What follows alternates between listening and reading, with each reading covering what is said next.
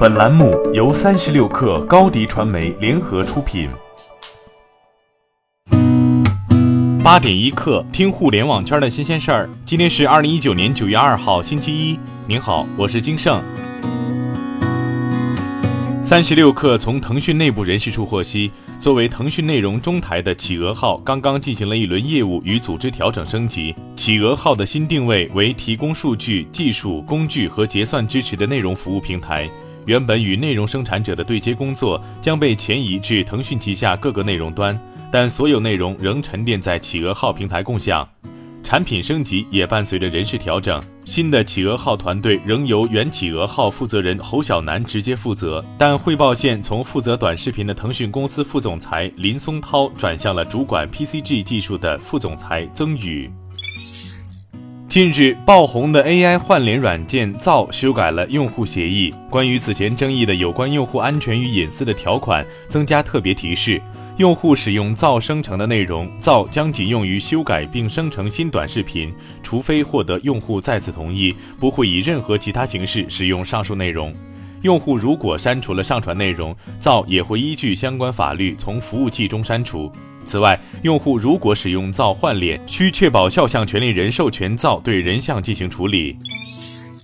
针对造衍生出的一系列潜在换脸风险，支付宝回应称，目前各类换脸软件不管换的有多逼真，都无法突破刷脸支付。即便出现账户被冒用的极小概率事件，资金损失也会通过保险公司进行全额赔付。二零一九中国企业五百强昨天发布，中石化以二点七四万亿营收位居榜首，中国石油、国家电网分别以二点六零万亿、二点五六万亿营收分列第二、三名。科技企业方面，中国移动排名最高，位居第十三，营业收入为七千四百一十四点八零亿元。随后是华为投资排名第十五，苏宁控股第十九，京东排名第三十五。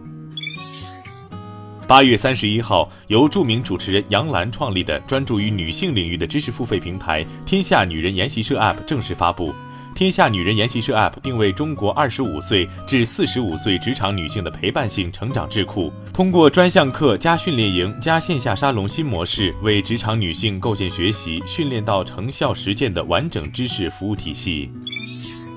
华为消费者业务 CEO 余承东昨天在微博宣布。九月十九号将在德国慕尼黑发布华为 Mate 三十。根据此前曝光的消息，华为 Mate 三十将采用七纳米 EUV 工艺打造的麒麟九九零处理器。这款处理器将在二零一九年九月十一号开幕的 IFA 上正式发布。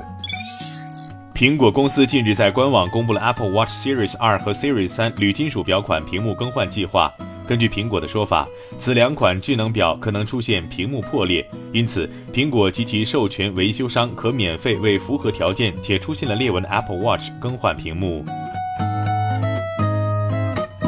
八点一刻，今日言论：滴滴 CTO、滴滴自动驾驶 CEO 张博在接受采访时说，未来将在上海再部署三十辆测试车，待测试成熟后将全面推广，预计很快，不会太远。他指出，针对自动驾驶，目前滴滴在中美两地实际路测的里程已达三十万公里，已拥有四十辆测试车，其中中国三十辆，美国十辆。未来将在中国上海额外再部署三十辆测试车。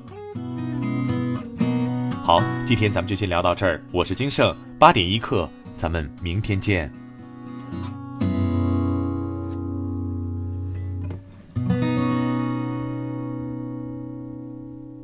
欢迎加入三十六氪官方社群，添加微信 baby 三十六氪 b a b y 三六 k r，获取独家商业资讯，听大咖讲风口，聊创业，和上万课友一起交流学习。